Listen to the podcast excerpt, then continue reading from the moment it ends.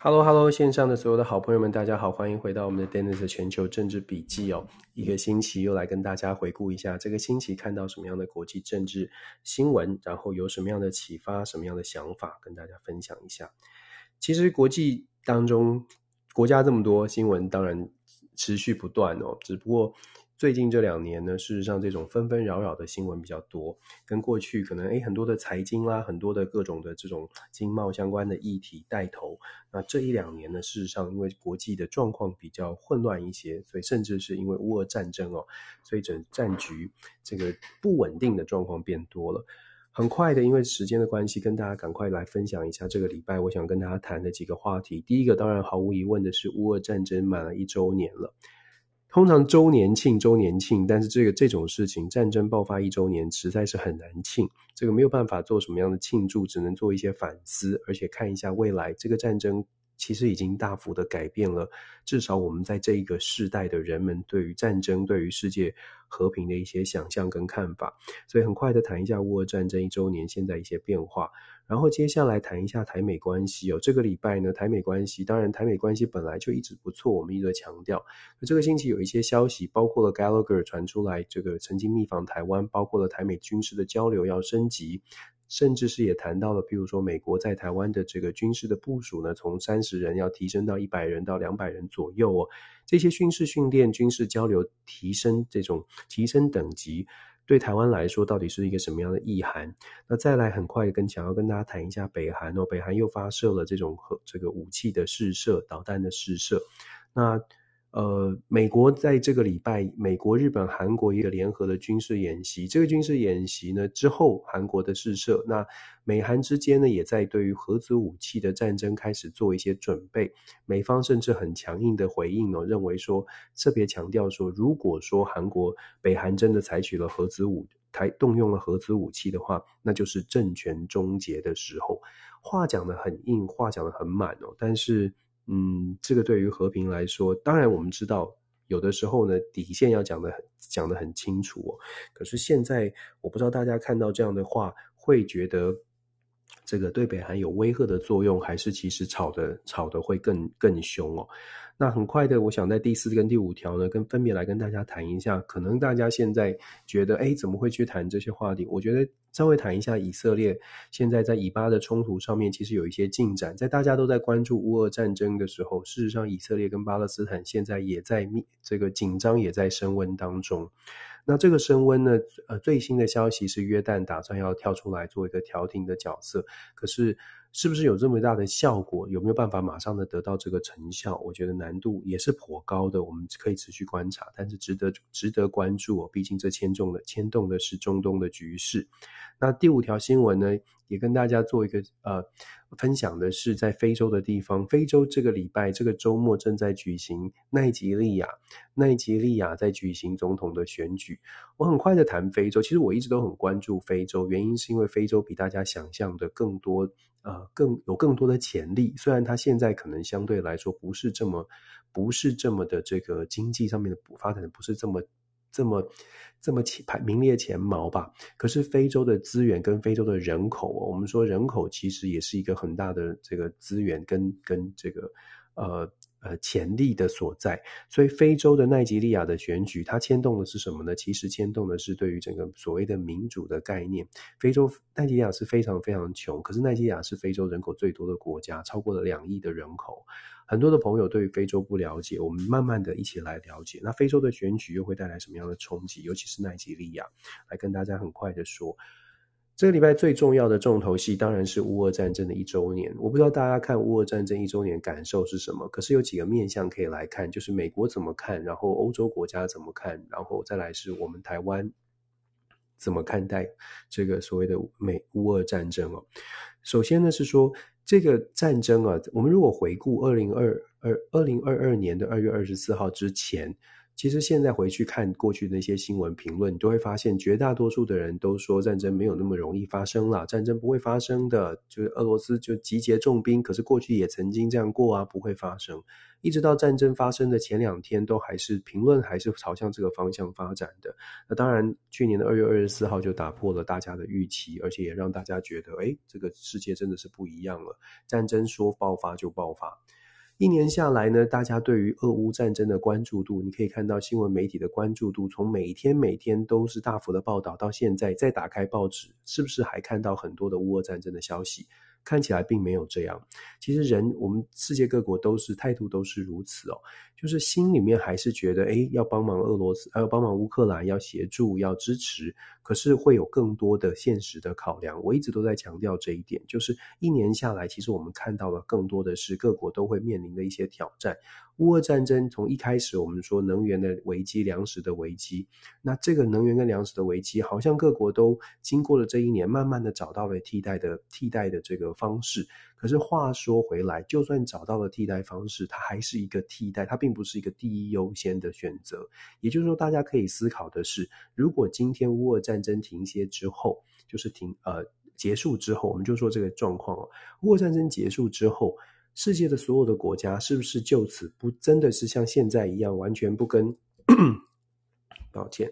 完全不跟俄罗斯打交道，我想这个是要去思考的问题。就是俄罗斯还是有它的石油不，没有因为这次的战争打到它的石油就不见了，它还是有石油，它还是有天然气。大家可以思考的是，在乌俄战争满现在满一周年了，过程当中世界各国好像都找到了替代的能源。可是如果说战争结束了，两年后、三年后，我们假设。比较乐观哦，一切都恢复，慢慢慢慢在重建，慢慢慢慢在恢复。那欧洲的国家，过去像是德国、法国这些国家，可能本本来比较依赖俄罗斯天然气、俄罗斯能源的，在过去这一年呢，因为战争的关系，所以找赶快的、积极的找了替代方案。这些替代方案很显然的，在成本上面都都远高于过去的俄罗斯的天然气。在安全的哇，这个所谓的战略安全的考量之下，现在选择了其他的方案。可是战争结束之后会不会回去呢？会不会又重新开始对乌克在对俄罗斯的这个呃能源就重新重建了这个依赖呢？我想这个是可以思考的问题。那再来呢，就是说乌俄战争除了告诉大家战争仍然会发生之外，能源未来的调整怎么来看待？然后再来是接下来的整个重建之路可以说是漫漫长路。乌克兰面对的挑战远比大家。我们觉得在纸面上就已经可以看得出来了，四千多万人口，现在有超过一千两百万以上，他是没有呃没有办没有无家可回可归，就是流离失所。这需要多长的重建的过程？每一天，按照联合国的统计，每一天乌克兰如果现在马上停战，每一天需要的重建经费大概在五十到六十亿美金之谱。就是如果你要开始重新造桥、重新铺路。这个数字，呃，每一天是这样。那如果继续累积，就是你重建要多少时间呢？需要一年、两年，还是更长的时间？这些都是天文数字。这样听起来好像好像讲的就是很悲观、很负面。其实我们讲的就是说，从从非常现实的角度来看，这场战争，这场战战争带给我们什么呢？这场战争带给我们的事情是，我某种程度来说，也是让大家反思。战争它的残酷，反思和平的重要。那当然，这个课题，我想对乌克兰人民、对俄罗斯人民来说，可以说是不想要、不想，根本从一开始，现在反过来可能说一开始都不想要学哦。然后我们再来看看美国怎么看待哦，世界看到学到了和平很重要。美国现在遇到的问题，美国总统拜登呢，上个礼拜秘密访问乌克兰嘛，那我们知道他做了很多的宣言，很多的宣告，强调了支持。可是拜登总统其实在国内也遇到了一个很大的挑战，是现在接下来已经支持一整年了，过去这一整整年，美国投入在乌克兰的军事加经济的援助超过了一千一百七十亿，在军事上面超过了六百七十亿。这还不包括现在拜登总统正在提出来的，呃，另外给五亿的弹药，以及给二十亿的这个下下一波的军军事的援助。所以如果再加上来，而且继续累积的话，破七百亿那是很快的事情。那接下军事上面破七百亿的援助很快就会发生。那问题就出在美国国内，是不是一样的跟拜登总统一样，都认为说不限这个这个无条无条件的要持续的供应呢？因为拜登总统在访问。在访问这个呃乌克兰的，在访问基辅的时候，他特别讲说，呃，乌克兰打到打打多久，我们就支持多久。白话的意思是这样，但是他这样的这样的话，其实在美国是不是有得到完整的支持？我觉得现在其实拜登也遇到了一个很大的这个冲击跟挑战，就是他必须要说服美国国内的民众。会这样说，是因为美国的共和党其实早在几个月之前就已经开始在反思这样的一个投入对美国来说到底有多少的好处。那美国有多少的资源可以持续的这样的支持哦？那如果美国开始出现了这样的，我不能说是松动，我相信在精神上面跟价值上面还是愿意继续支持乌克兰。可是有的时候，就像我们帮助隔壁的邻居，你是为要你要为他两肋插刀到什么样的地步？每个人都有自己的盘算。有些人认为说，我们唇亡齿寒，我们就算把全家的米都掏空，我们把全家的资源都掏空，只要能够支持他，我们就支持到底。但是掏空之后，问题问题随着战争的时间拉长，问题就会浮现。这个问题是，掏空了我们所有的东西，是不是就能够得到胜利的结果？如果掏空了一切，掏空了我们能给的，嗯，还是得不到胜利，怎么办？现在就会开始出现这样的一个问题：如果全部都给了，还是做不到，怎么办？那更何况以美国的角度，它不只是要面对俄罗斯这一个挑战，它还得面对我们等一下说的，像是中东的危机、非洲的问题、亚太地区的问题，尤其是美国现在定调的，中国的北京才是它最大的竞争对手，不管是不是敌人。是最大的竞争对手。如果现在把资源都掏空，那么面对更大的敌人的时候怎么办呢？又有有点像是你你在这个国际舞台上面的竞争，然后你遇到了第二强手。可是你想不到，你跟第二强、第二、第二个、第二大的敌手，透过一个代理人式的战争或代理人式的竞争，结果我们的资源已经把我们本来要预留在可能冠军战上面要用的资资源，甚至是我们用棒球来形容，连冠军战的投手都已经先摆上来用了。这个时候。当然，作作为这个教练团，或者是作为思考者，你就必须领导者，你就必须要思考：我真的有办法能把现在我真的不没有底线的支持吗？拜登现在遇到的最大的挑战就是如何说服美国国内持续的给予支持，同时有没有办法在乌俄战场上面看到看到所谓的终局，the end of the game，就是能不能看到终局？以目前的状况来说，要看到终局。持续给予支持，感觉起来只是让乌克兰能够继续撑下去。可是，如果继续撑下去，并不是就说还是没有办法有终局的话，美方可能也要去去思考一下。其实，欧洲国家也在思考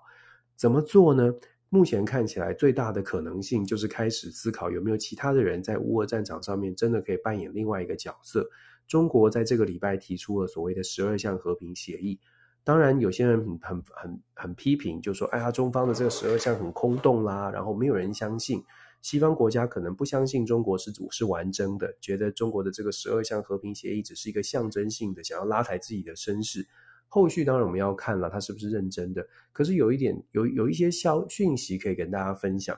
泽伦斯基在听到中国的提议之后，泽伦斯基自己公开的讲说，只要是为了这个乌克兰，其实这不失为一个好事，所以他打算要跟习近平见面。乌克兰想要跟习近平见面，泽伦斯基想要跟习近平见面，这这样的一个想法跟做法，对于乌克兰来说，大家可以思考，嗯，大家觉得是好还是不好？如果你觉得啊，不应该跟中国这个万恶的中国见面，我们可能要想一下，我们怎么到底是如何来看待中国的角色？是一开始就认定说中国一定是一定是什么事情都不能做到，或者是一定是怎么样？我想这个可能就真的要反思一下。像美现在的中美竞争，让现在的西方国家跟中国之间的关系变得非常的紧绷，紧绷到中方不论是他，也许是他也许真的就是有其他的思维，有其他的这些这些想法。可是目标上面，如果说能够达到乌俄的和平，或者是乌俄能够停战。我不晓得大家怎么看，但是我想呢，对于泽伦斯基会提出来说他要跟习近平见面，或许泽伦斯基也会觉得说，我们乌克兰真的承受太多了，现在是不是有办法找到机会能够停火？然后，当然最好的情况是能够保持乌克兰的尊严。如果西方国家没办法带来这样的一个结果，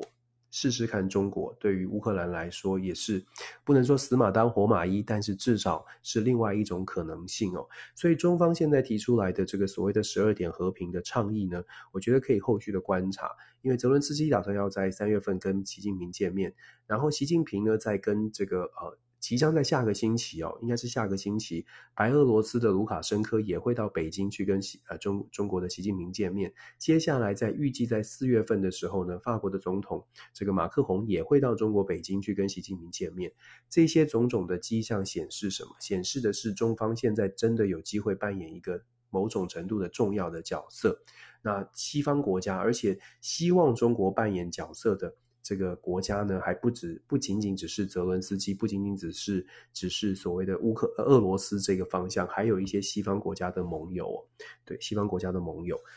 我会觉得说，其实接下来我们要看待的、看到的问题是啊、呃，应该说看到的现象，很有可能是中国在现在有可能扮演，真的是有有一些举足轻重的影响力。原因是因为乌克兰跟俄罗斯打仗这一一整年以来，其实西方国家我。不能说兵疲马困，因为主要是提供军事跟经济上面的物资哦。可是因为西方国家提供了这么多的物资，所以西方国家开始感受到压力。可是在此同时，保持中国的保持中立的中国跟印度跟譬如说南非，其实他们相较来说，他们相较来说，他们的这个资源。至少守在手上的资源还是挺多的，也就是说，中方真的有有一些筹码是可以运用的。那这个就是国际政治上面大家打打出不同的牌啊。你在乌俄战争上面，你要让中国得分，那。呃，要不要让中国得分？你如果觉得在乌俄战场上面不让中国得分是一种制约中国，那么你牺牲的是什么？是不是乌克兰的权利、权益？是不是是不是牺牲到可能其他国家可能必须要更长期的投入？所以我说这个是一个。乌俄战争现在发展到一周年，一周年结束之后，我们会看到更多的可能是政治上面的角力哦。这是第一条消息，我觉得都是可以大家思考的。你说要看到乌俄战争要看到最后的结终局，我觉得。接下来会有更多的外交上面的手段的操作。第二条新闻我觉得蛮重要，就在台湾的朋友可能要多看一看，就是关于台美之间的关系哦。我们其实一直在讲说台美关系很友好，这点我一直都在强调。台美国支持台湾这是毫无疑问的。这个礼拜有一消息，有有几有一些消息是包括了军事上面的提军事上面的训练要提提高到所谓的营级的单位哦。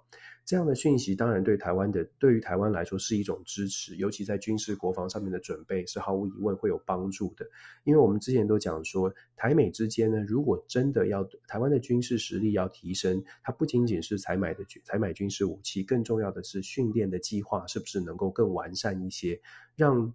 当兵的过程。你得到的训练可以更扎实。那现在看起来呢，美方也真的开始在帮忙台湾做一个更好的、更多的训练、更多的准备，能够达到所谓的营级跟过去的所谓的连级，其实差别是蛮大的。我们以军事训练来说，这个差距是很大的。原因是因为军事训练你真的要能够做到，比如说战术、战略更广泛的一些呃。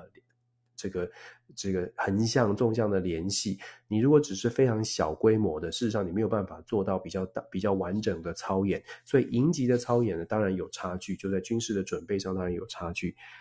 但是话又说回来了，就是这样的这样的一个协协助或者这样的一个训练。除了公开式的宣传宣传之外，有没有另外的可能是，其实也有其他的方式来帮忙，来来来，这个比较低调的来做训练。我所谓的低调的是做训练，是我们要就看这个新闻呢，你会你可以去做做一个思考，当然这也是一种说法，可以做一个思考，就是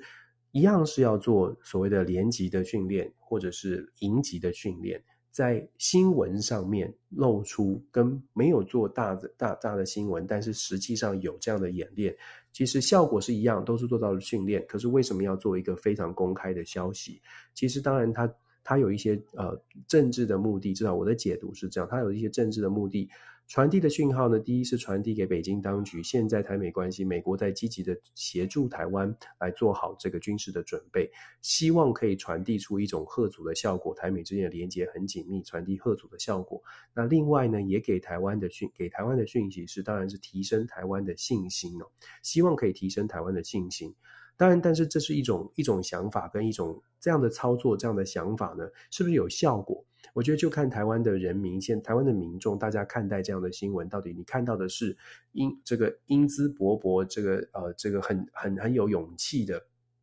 是这种感受，就是哎来到了得到了更多的支持了，训练有达到这样的水准了，所以我更有信心了。还是说，嗯，我好像有点担心呢，这样子训练真的有效吗？或者是觉得，哎，我这样子是不是更加的更加的紧张了？台湾内部现在其实最大的问题是我们对于如何来面对所谓的美中台关系，大家其实还是没有一个完整的共识。这当然跟政治立场的分歧导致大家在媒体上面看到的消息不同，然后也导致了大家面对未来可能真的越来越多不同的想，这个想象是越分越开是有关系的。我们一直在讲说，想办法让大家团结。团结，我觉得基础就是说，至少要在真实的资讯上面，在资讯的解读上面多听不同的意见。可能有些人觉得听到我刚刚说的这个消息，有些人觉得很棒啊，超棒的，我们现在变成这个军事上面可以更强大了。可是有些人就会很很务实，甚至甚至悲观的说，训练几百个人。跟台湾的两千三百万好像比例还是比较低，这样真的能够就可以保护台湾、守护台湾了吗？一方是认为有信心之后会提升整体的防卫的决心，另一方另一方是认为就算是这样也没也没办法守护，真的要这样干吗？真的要展现的我们是刺猬吗？当刺猬真的好吗？刺猬如果被封锁了之后，会不会也是会饿死呢？其实就说。正向的跟反面的声音，是不是能够互相的沟通、互相的交流？这也是我一直在说的。不管是蓝，不管是绿，其实我们现在面对的一个问题是，整个的中美的紧关系是很紧绷的。中美关系很紧绷，台湾很有可能是被人家推着走，不管是被对中、被被啊、东边还是被西边，台湾是夹在中间，台湾是被推着走。这个时候的台湾有没有办法形成一种共识？好好的、认真的想一下，我们现在是想要。讲夸张一点，我们是想要战，想要硬，还是要温和？想要战还是要和？那战应该怎么战？和应该怎么和？我觉得这这是几个层次哦。目标大家想要有没有有没有有一个共同有没有一个共同的目标？希望台湾的未来是什么？然后接下来再想说如何来来达到这个目标。现在大家讨论的都不是。目标跟如何达到目标，现在大家在讨论的基本上都是你说的对，我说的你说的对，你说的不对，就是对跟错。现在很简单的，任何事情在这个这样的一个问题上面，台湾出现的状况是没有做真诚的思考，甚至没有做沟通，我们就直接说：哎呀，这是亲美的，哎呀，这是以美的，这个是好人，这个是坏人。没有这么容易的，国际政治不会是这么容易的二分法。就像我们生活经验当中，有的时候好人也会做坏事，坏人也会做好事。所以，如果我们了解这个逻辑，你就会发现，台湾面临的困境必须是正反两面都愿意坐下来，都愿意好好的思考。我们一直在呼吁，希望更多的朋友可以理解，台湾其实遇到的状况是。不是我们自己说了算，不是我们觉得怎么样，而是面对外面的正反，面对这种中美的夹击，两大之间难为小的台湾，我们想要告诉世界什么是什什么什么，我们我们想要的是什么？有没有办法有那个声音出现哦？所以我想这是台美之间我们可以看到的这个消息，台美之间其实。就像我们说的，美国其实会一直表达支持啦。这这个美国国务卿布林肯这个礼拜也特别强调嘛，就说台海之间的这个问题，台海的稳定不是台海之，他说台海问题不是中国的，不是内政问题。其实某种程度就在潜台词或者在试探的，就是所谓的一个中国的底，一个中国的原则。布林肯的说法呢，如果世界各国都开始接受的话，事实上就强调的是台海问题不再是所谓的内政问题的时候，它就是在挑战传统的一一呃各国认定的所谓的一中政策一样的这样的一个论述，同样在台湾有人支持，有人反对。问题是出在大家也要深层的思考，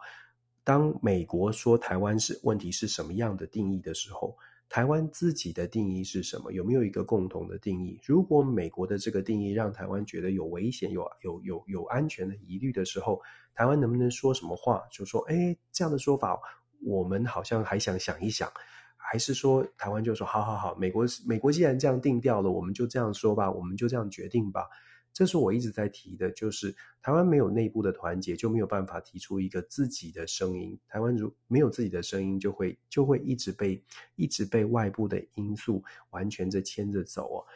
小国是小国，小国外交也有小国外交它发挥的办法跟它的策略。但是台湾现在需要的是，可能是团结是第一步，再来政治人物啊，可能要多一点的思虑吧，就政治人物的这个聪明才智。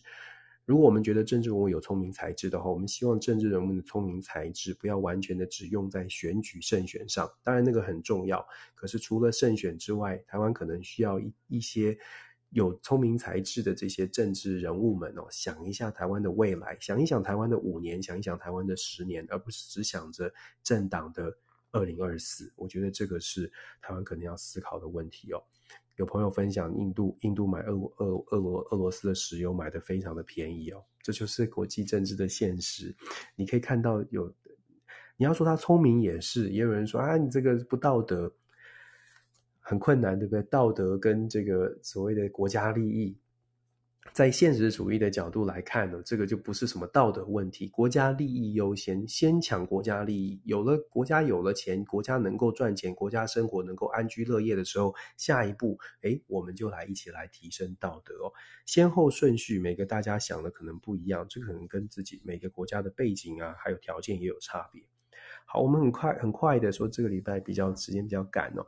很快的说一说北韩的状况哦，北韩这个礼拜其实持续的在试射他们的飞弹哦。那当然比较有趣的一个新闻，或者比较让人家觉得万味的新闻是说，北韩在最近有一波次试射，有一次的试射，他们试射了四枚的所谓的洲际飞弹，但是美日韩呢都说没有追踪到。这个消息蛮有趣的，因为没有追踪到有两个可能性，只有两种可能性哦。一个可能性是。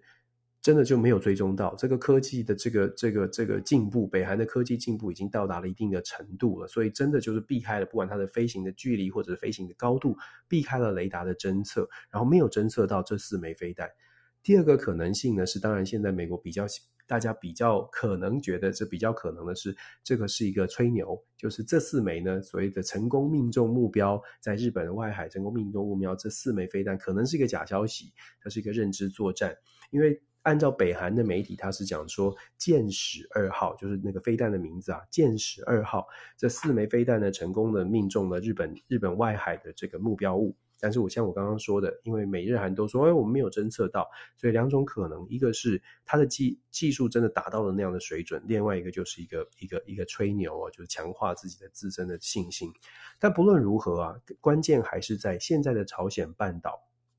这个南北韩的这个局势确实变得比较紧张一些，一连串的消息，你看从之前前两个礼拜我们在分享北韩开始在所谓的接班人哦，呃金正恩的小女儿出现，然后金宇正强势的回应南韩的说法，然后在军事的动作，我们一直在说，其实亚太地区除了台台海的和平稳定之外，其实朝鲜半岛现在蠢蠢欲动哦，因为南北韩之间的关系确实是紧绷的，对于北韩而言，现在的。这个美日韩三国的连结，尤其是这个礼拜的军事演习，北韩做出相对应的回应。那美国也做出了言辞上面很重的话，他讲说，如果北韩真的用了核子武器，那么就是政权灭亡之时哦。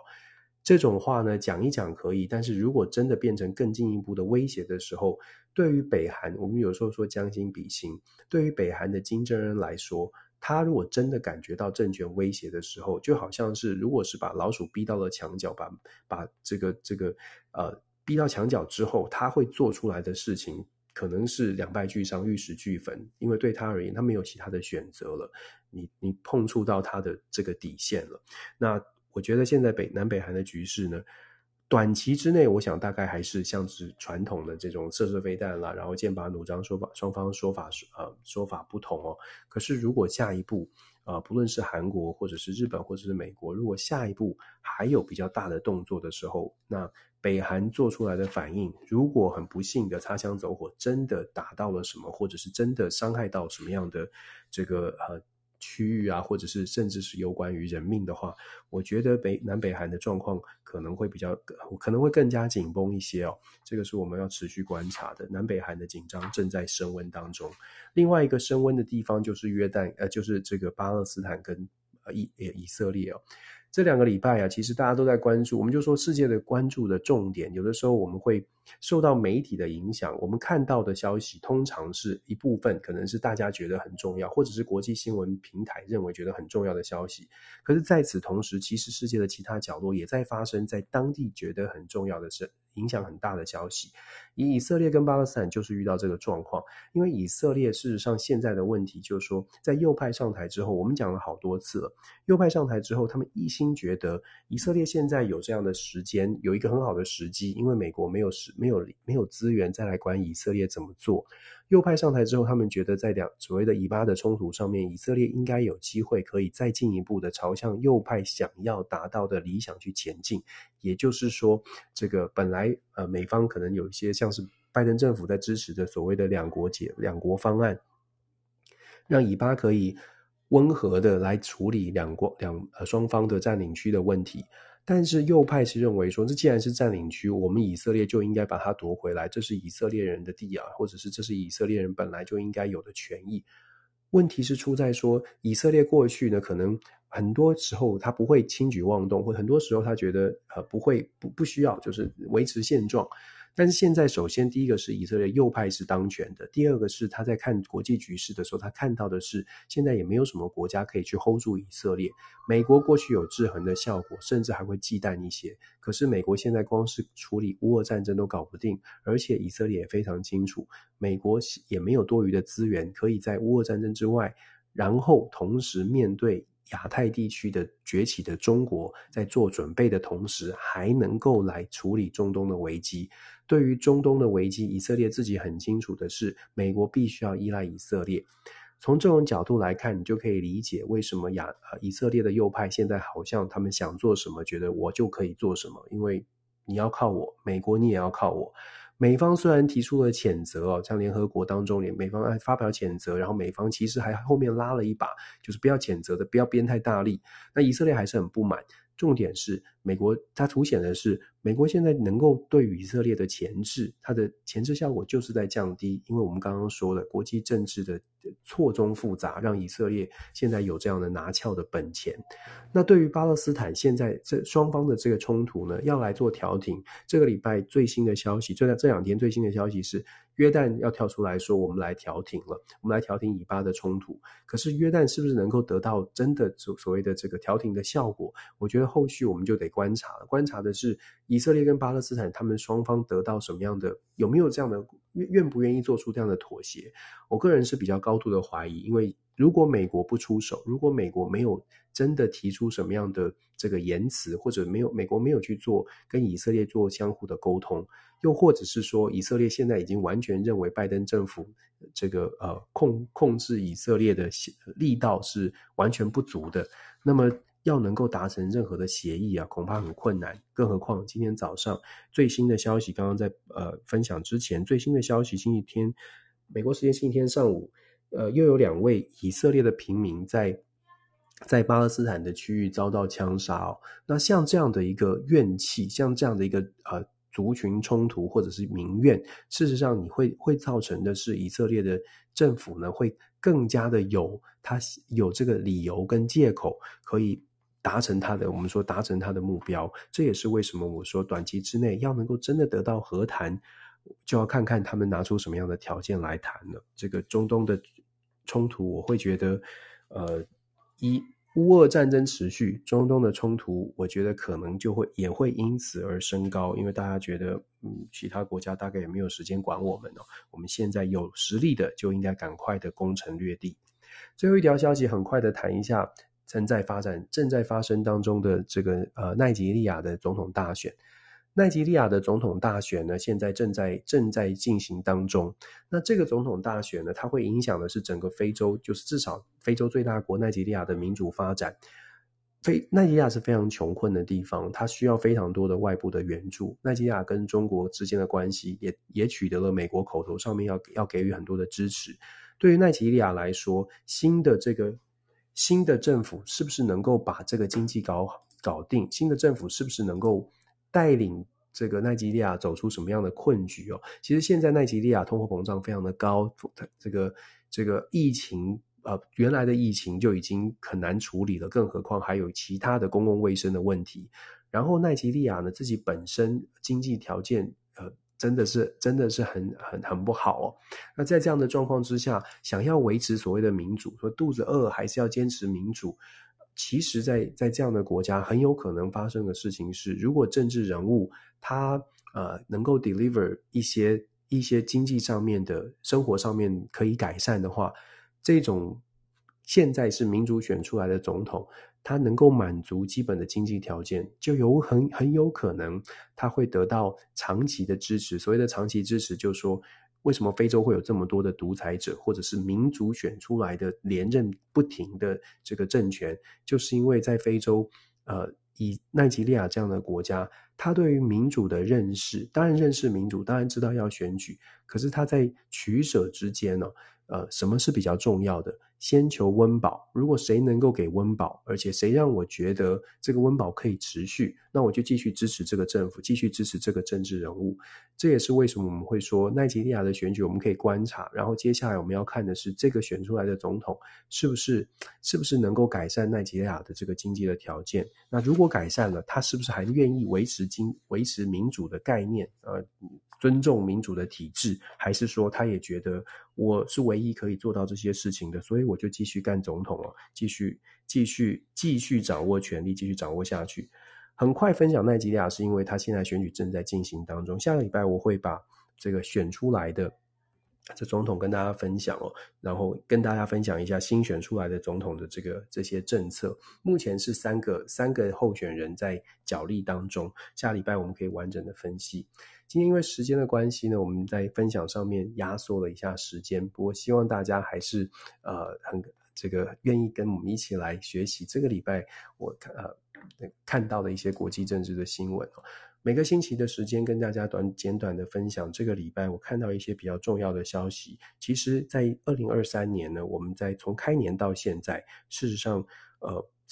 整个全球的局势并没有变得比较的平稳。我之前有跟大家预预期过，我自己看待这个世界的局势，我觉得到二零二四年，甚至到二零二八年之前，全球的局势恐怕都还是这种浮动的状态。呃，二零二四年会是一个转折。二零二四年，因为以台湾来说，还有以美国来说，都有重要的总统选举。二零二四年选出选出的结果，会影响的是呃，重几个国这个国家的方向，至少传递出来一个形象跟讯号。二零二四年，如果总统在美国的总统选举选出一个诶不同政党的，如果不是拜登继续执政，他是不是能够顺利的平缓的交接，然后平缓的在政策上面有延续，或者是有什么样的改变？都会影响到整个国际的局势，所以我说，二零二三年到二零二四年这一年两年的时间，我们可能都会出现在，我们可能都会继续的在这种比较比较呃比较慌慌乱的、比较动乱的情况之下，找自己的生机哦。所以在这种时间，我会觉得大家多看国际新闻，多。接收不同面向的消息，它的重要性比过去平和时期、世世界成平时期来得更加的重要。继续跟大家一起学习，感谢大家，祝福大家新的新的星期呢都可以平安顺心。晚安，拜拜。